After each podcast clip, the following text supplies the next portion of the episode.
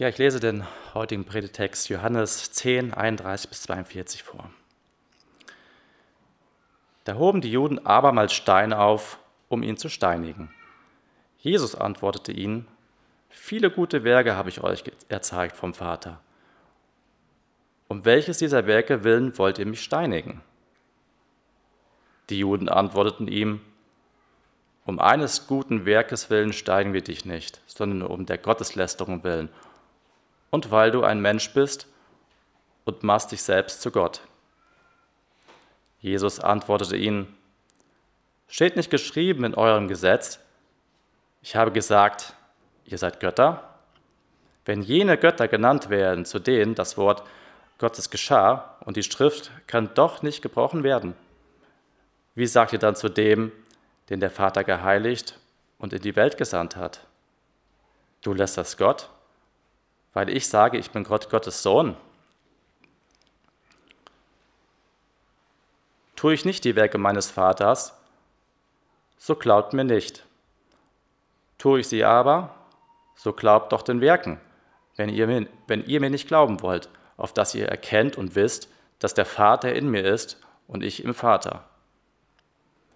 Da suchten sie abermals, ihn zu ergreifen. Aber er entging ihnen, ihren Händen. Und er ging wieder fort auf die andere Seite des Jordans an den Ort, wo Johannes zuvor getauft hatte, und blieb dort. Und viele kamen zu ihm und sprachen, Johannes hat zwar kein Zeichen getan, aber alles, was Johannes von diesem gesagt hat, das ist wahr. Und viele dort glaubten an ihm. Ja, ich möchte euch auch alle ganz herzlich grüßen. Freue mich, dass wir hier zusammen sein können und äh, zusammen einen weiteren Text aus dem Johannesevangelium betrachten können.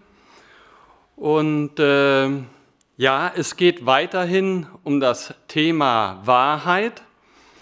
Das hatten wir schon jetzt einige Male im Johannesevangelium. Liegt einfach auch daran, dass das Thema der Wahrheit, und zwar der geistlichen Wahrheit für das Johannesevangelium, ein sehr wichtiges Thema ist. Und äh, insofern wollen wir uns heute diesem Thema der Wahrheitsfrage nochmal neu widmen. O Herr, lass dein Wort nicht dadurch vergeblich sein, dass wir es kennen und nicht lieben, dass wir es hören und nicht tun, dass wir ihm glauben und nicht gehorchen. Öffne uns die Ohren und das Herz, dass wir dein Wort recht fassen. Amen. Wahrheit und Irrtum. So habe ich das nochmal mit einer eigenen Überschrift äh, bezeichnet, den Text, den wir heute vor uns haben, vorhin gehört haben, obwohl er in der Bibel ja überschrieben ist mit dem Wort Gotteslästerung. Aber das hängt eben alles miteinander zusammen. Ich habe mich gefragt, woher weiß ich eigentlich, was wahr ist? Und woher weiß ich, was richtig ist? Und wie weiß ich, wie beides miteinander zu tun hat? Wahrheit und Richtigkeit.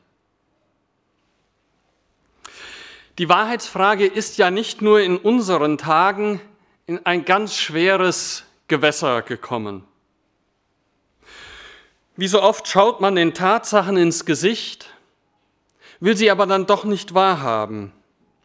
Dann ist dann die eigene Meinung, die eigene Überzeugung, die eigene Tradition oft so viel wichtiger und so fest zementiert, dass die Wahrheit keine Chance mehr hat.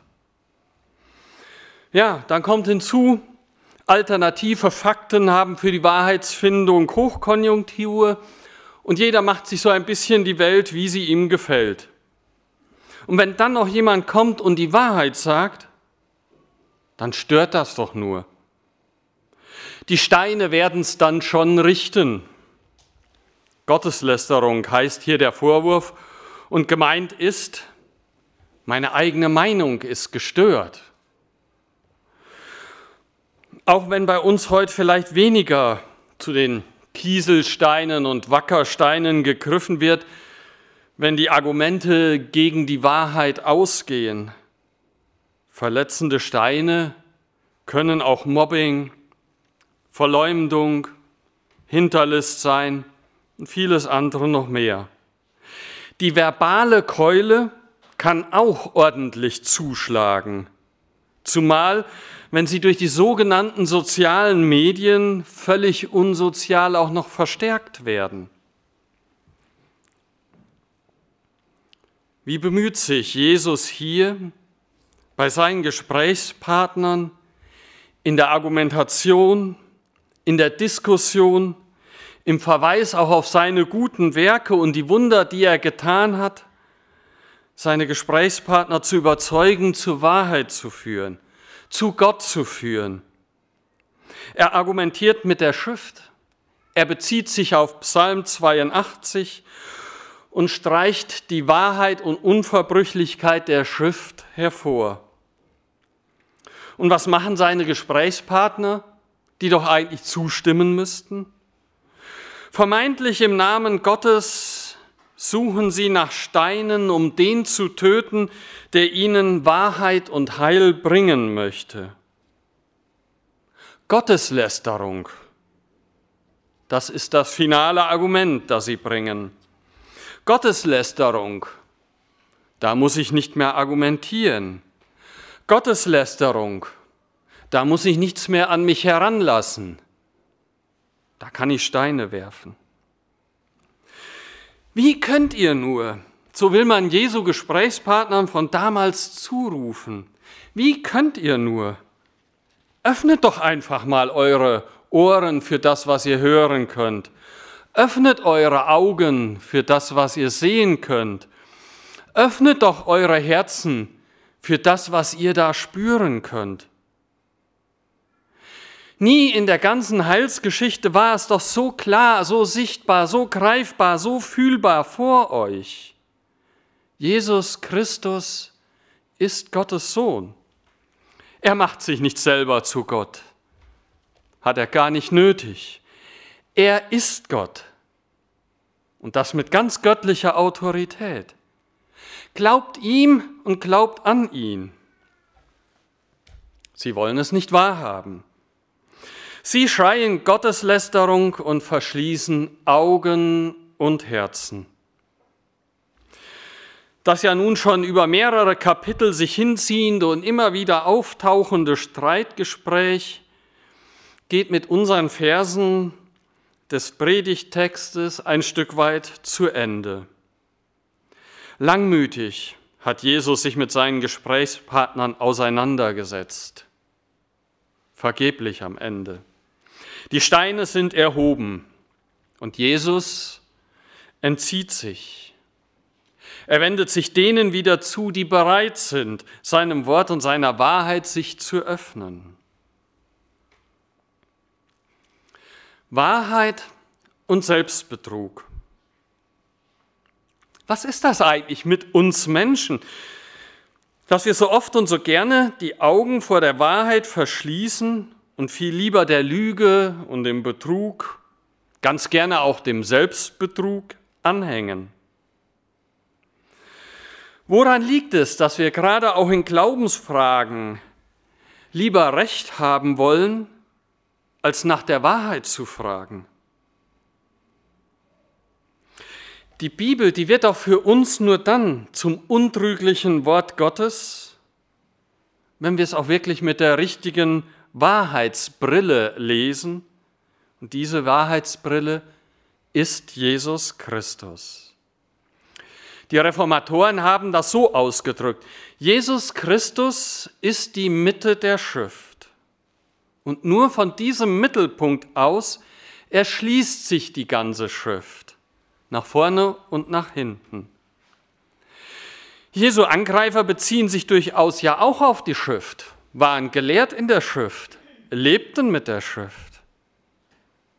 Aber sie liegen dennoch völlig falsch, weil sie die Bibel nicht durch die Christusbrille gelesen und verstanden haben. Sie haben nicht gesehen und gehört, was Jesus getan und gepredigt hat und wie er das Wort Gottes erschlossen hat. Wie ist das bei uns und mit unseren Diskussionen? Manchmal wundere ich mich ja, wie erbittert auch unter Glaubensgeschwistern gestritten wird. Meinungen und Ansichten werden unerbittlich vertreten. Klar, es gibt ja auch die Kernpunkte des Glaubens, da kann man einfach nicht diskutieren, da muss man Stellung beziehen, die stehen fest. Da gilt es wie Luther zu bekennen, hier stehe ich und ich kann nicht anders. Und dieser Kernpunkt schlechthin ist eben Jesus Christus. Aber schauen wir auch hier auf diesen Jesus in unserem Predigtext, auch hier, wo es im Kern um ihn selber geht, um seine Sendung, die Mission und seine Person und die Wahrheit um ihn, dass er der Sohn Gottes ist. Mit wie viel Langmut, mit wie viel Geduld, mit wie viel Liebe versucht er hier seine Gesprächspartner zu überzeugen. Von seiner Art zu diskutieren, um die Wahrheit zu kämpfen, für den Glauben zu werben, auch bei erbitterten Gegnern, können wir eine Menge lernen. Was lernen wir über christliche Streitkultur? Wenn es um den Kern geht, standhaft bleiben. Aber es geht nicht ums Recht haben, vor allen Dingen nicht ums Recht haben um jeden Preis, sondern es geht darum, die Zielrichtung ist nämlich entscheidend, darum, den anderen für Jesus, für den Glauben zu gewinnen. Wie oft geht es uns dabei nur ums Recht haben wollen? Ist das wirklich richtig? Anders gesagt, die Richtigkeit wird erst durch die Liebe zur Wahrheit, wird erst durch die Liebe wahr. Und wenn ich tatsächlich etwas Unwahres aufdecken muss, so könnte ich versuchen, die Wahrheit dem anderen einfach mal nicht um die Ohren zu schlagen, sodass er am Ende die Hosen runterlassen muss und bloßgestellt wird, sondern es geht darum, nach dem schönen Wort von Max Frisch, dem anderen die Wahrheit wie ein Mantel hinzuhalten, dass er hineinschlüpfen kann, dass er die Wahrheit annehmen kann, dass er Teil davon wird. Ja, dazu braucht es der Erleuchtung von Gott her. Dazu braucht es den Heiligen Geist, der auch ein Geist der Liebe ist, der ein Geist ist, der hinführen will zu Jesus, ist kein Geist der Rechthaberei. Nur mit diesem Geist erfüllt und von diesem Geist durchdrungen können wir dieses wichtige Kunststück vielleicht hinkriegen. Dem anderen die Wahrheit hinhalten, dass er in sie hineinschlüpfen kann. So hat es Jesus mit seinen Gesprächspartnern damals gehalten. Mit seinen Taten, mit seinen Gleichnissen, mit seinen Argumenten ist er immer wieder auf sie zugegangen Schaut her, schaut hin. Was sagt euch das alles, was ich getan habe, was ich geredet habe? Er hat ihnen die Wahrheit nicht um die Ohren geschlagen, sondern immer wieder wie einen Mantel hingehalten. Sie hätten nur hineinschlüpfen müssen. Sie hätten von ihrer Position der traditionellen Wahrheiten, die sie für wahr hielten, aussteigen müssen und in diesen neuen Jesusmantel einsteigen müssen. Das ist der Geist Christi. Er hat die Wahrheit Gottes vertreten. Er war vollmächtiger Zeuge dieser Wahrheit. Ja, er ist die Wahrheit Gottes selber. Er hat um eines faulen Friedens willen nie etwas von dieser Wahrheit abgestrichen. Aber er hat, wo immer die, er die Wahrheit bezeugte, oft gegenüber Pharisäern und Schriftgelehrten, frommen Leuten also, aber auch gegenüber Zöllnern und Sündern hat er sie vertreten. Und er hat sie immer im Geist der Liebe vertreten, immer so, dass er sie den anderen wie einen Mantel hinhielt, wo sie hineinschlüpfen konnten. Die Wahrheit ist, ja, das wollen wir festhalten. Jesus Christus ist das eine Wort Gottes. In der Kirche haben wir eine, als eine der Bekenntnisschriften, die den Glauben pointiert zusammenfassen möchte in Frage und Antwort, den Heidelberger Katechismus. Wer mal bei Volker Bäumer im Unterricht war, der wird den Katechismus sicher noch kennen, vielleicht auch die ein oder andere Frage auswendig oder ich würde sagen auch inwendig hoffentlich kennen.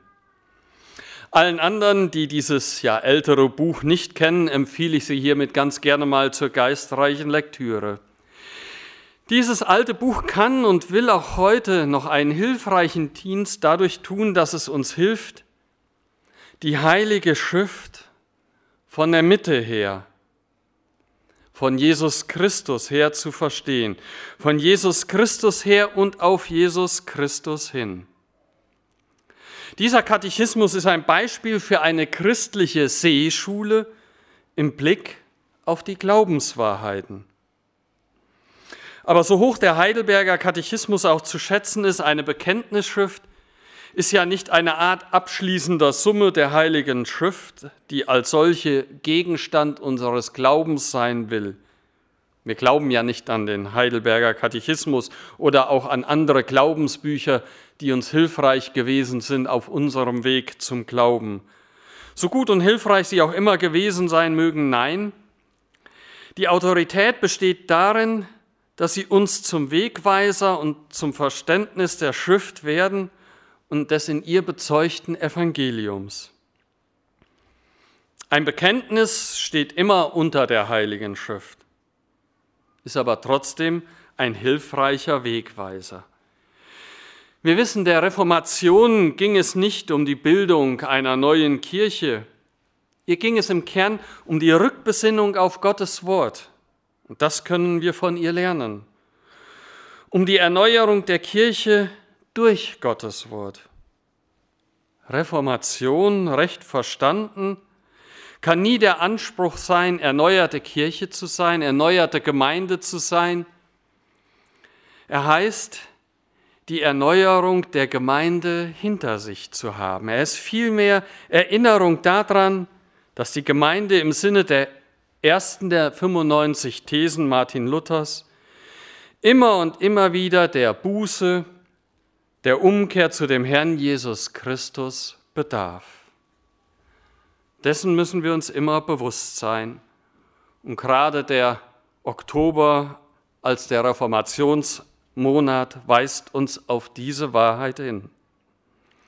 Paulus schreibt in 2. Korinther 1, Vers 20, denn auf alle Gottes Verheißungen ist in ihm das Ja. Darum sprechen wir auch durch ihn das Amen. Gott zur Ehre. Ja und Amen in Jesus Christus. Das ist die Wahrheit. Und von Gott ist auch in 2. Korinther 4, Vers 6 die Rede. Aber die Vermittlung des Wissens über Gott geschieht durch Jesus Christus. Denn Gott, der da sprach, Licht soll aus der Finsternis hervorleuchten. Der hat einen hellen Schein in unsere Herzen gegeben, dass die Erleuchtung entstünde zur Erkenntnis der Herrlichkeit Gottes in dem Angesicht Jesu Christi.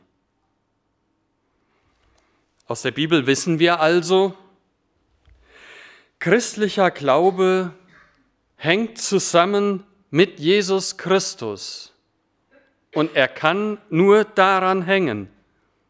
Das ist der Dreh- und Angelpunkt der Heilsgeschichte unseres Glaubens und unseres Lebens.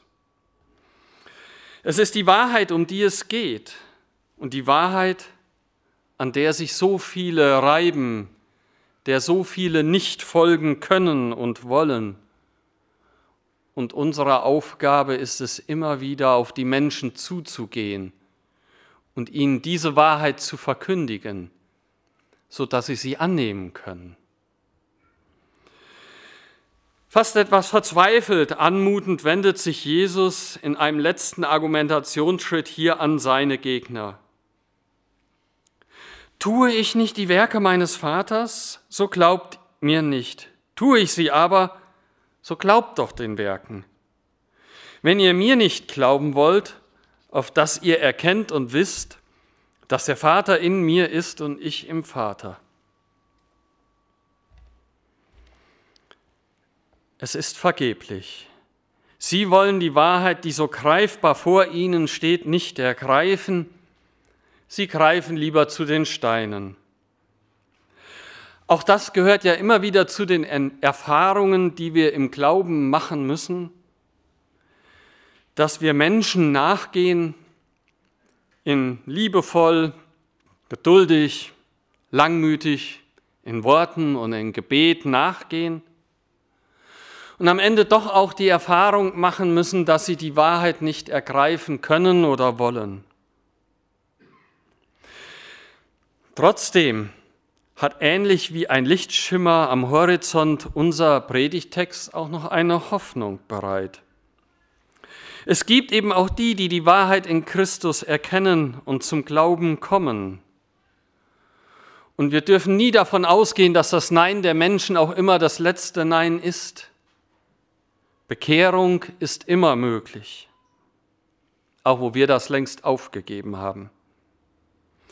Und viele kamen zu ihm und sprachen, Johannes hat zwar keine Zeichen getan, aber alles, was Johannes von diesem gesagt hat, das ist wahr. Und viele dort glaubten an ihn. Es geht. Menschen erkennen die Wahrheit an. Sie lassen sich überzeugen lassen die Wahrheit in ihr Herz. Und nach dem langen Streitgespräch, das ja schon viele Verse vor unserem Predigtext seinen Anfang nahm und hier so im wahrsten Sinne des Wortes ein bisschen versteinert endete, kommt es so am Schluss für viele doch noch zu einem guten Ende und zur Christuserkenntnis. Aber was heißt das eigentlich? Die Wahrheit über Christus und seine Gottessohnschaft anzuerkennen und zu glauben, die Konzentration auf Christus und seine Gottessohnschaft bringt in auffälliger Weise auf den Punkt, worüber der suchende und der bedrohte und verängstigte Mensch sich freuen kann. Er kann mit all seinen Problemen in die Freiheit eintreten, die uns durch Christus geschenkt wird. Nicht sein bedrohtes Ich, nicht die Frage nach Gott, nicht das Elend der Welt, sondern Christus begegnet ihm zuerst. Aller Glaube fängt mit dem Anfang an. Und der Anfang heißt Jesus Christus. Das ist ein unzerstörbarer Schatz, das ist doch der Reichtum unseres Christusglaubens. Diese Grundlegung ist für uns zugleich ein kritischer Maßstab. Wenn Christus so eindeutig und bestimmt unser Vertrauen und unsere Hingabe verdient, dann kann und darf niemand und nichts diese Stelle einnehmen in unserem Leben. Nicht ein allgemeiner Gottesglaube, der zu allen Zeiten irgendwie immer auch schon salonfähig war, sogar für Hitler und seinesgleichen. Nicht die Kirche, nicht die Bischöfe, nicht Papst oder Maria, nicht Abendmahl oder Taufe, nicht Feierlichkeit oder meine Frömmigkeit, kein Staat, nicht der Mammon oder eine andere Macht. Nichts. An diesem Glaubensmittelpunkt gilt es aufmerksam zu bleiben. Eine aufmerksam die immer wieder fragt, sich auch selber hinterfragt und sich selber auch kritisch betrachtet. Was oder wer drängt sich so in die Mitte, dass praktisch Christus an Bedeutung verlieren könnte? Das ist eine Frage, die wir uns immer wieder selbst zu stellen haben und auf die uns auch dieser Predigtext hinweist. Was oder wer sollte denn mehr wert sein als Christus, in dem verborgen liegen alle Schätze der Weisheit und der Erkenntnis? Kolosser 2.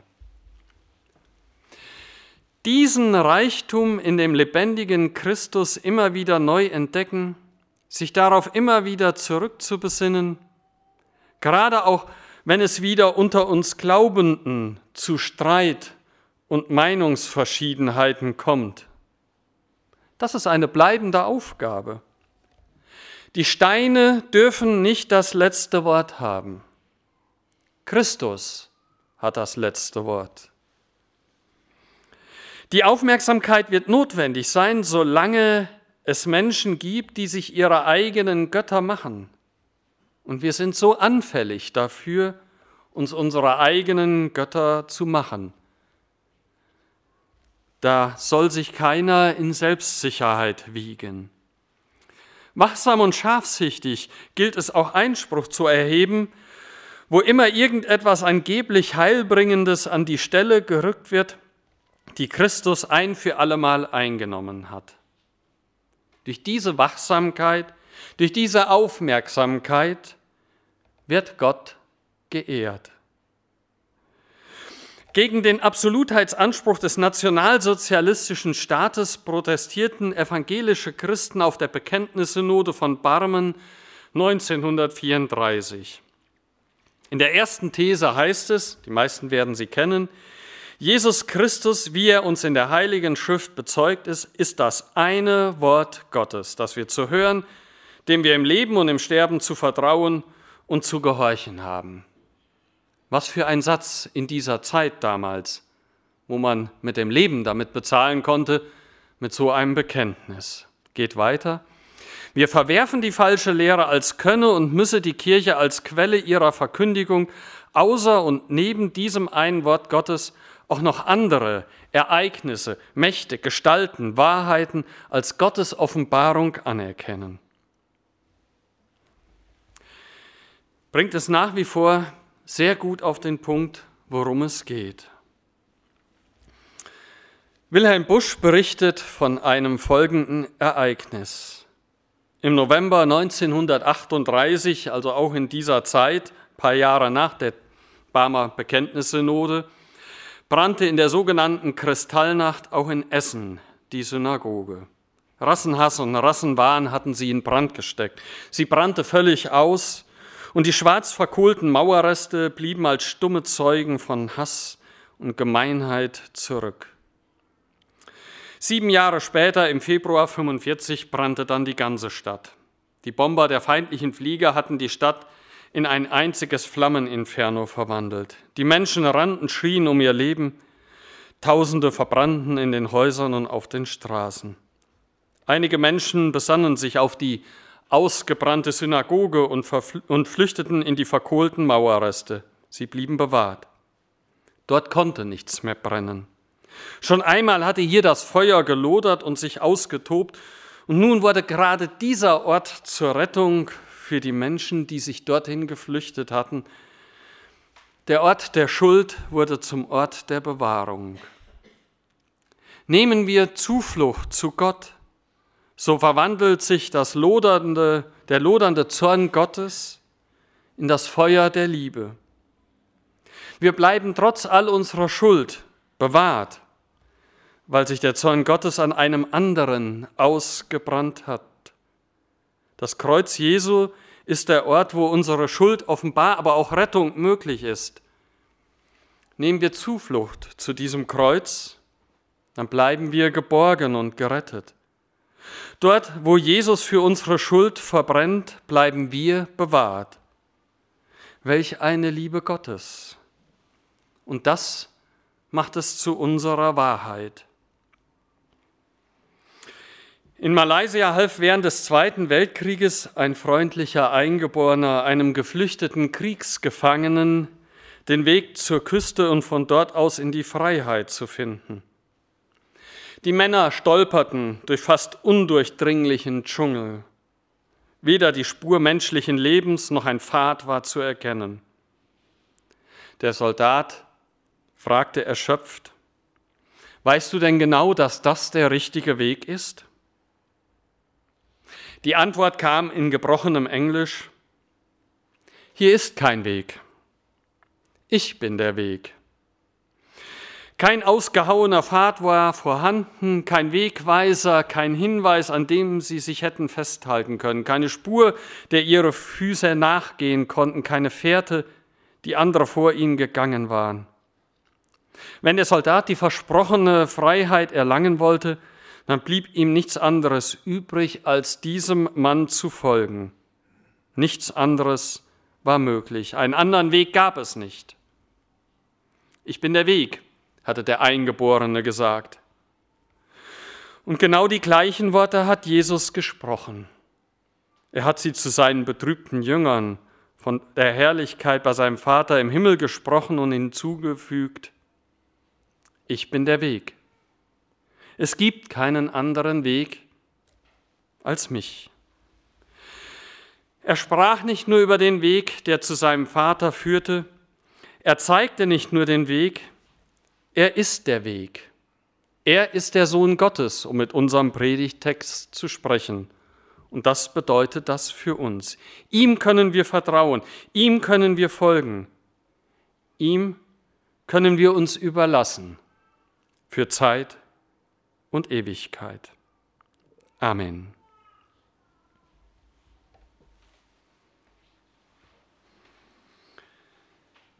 Ich will mit uns beten.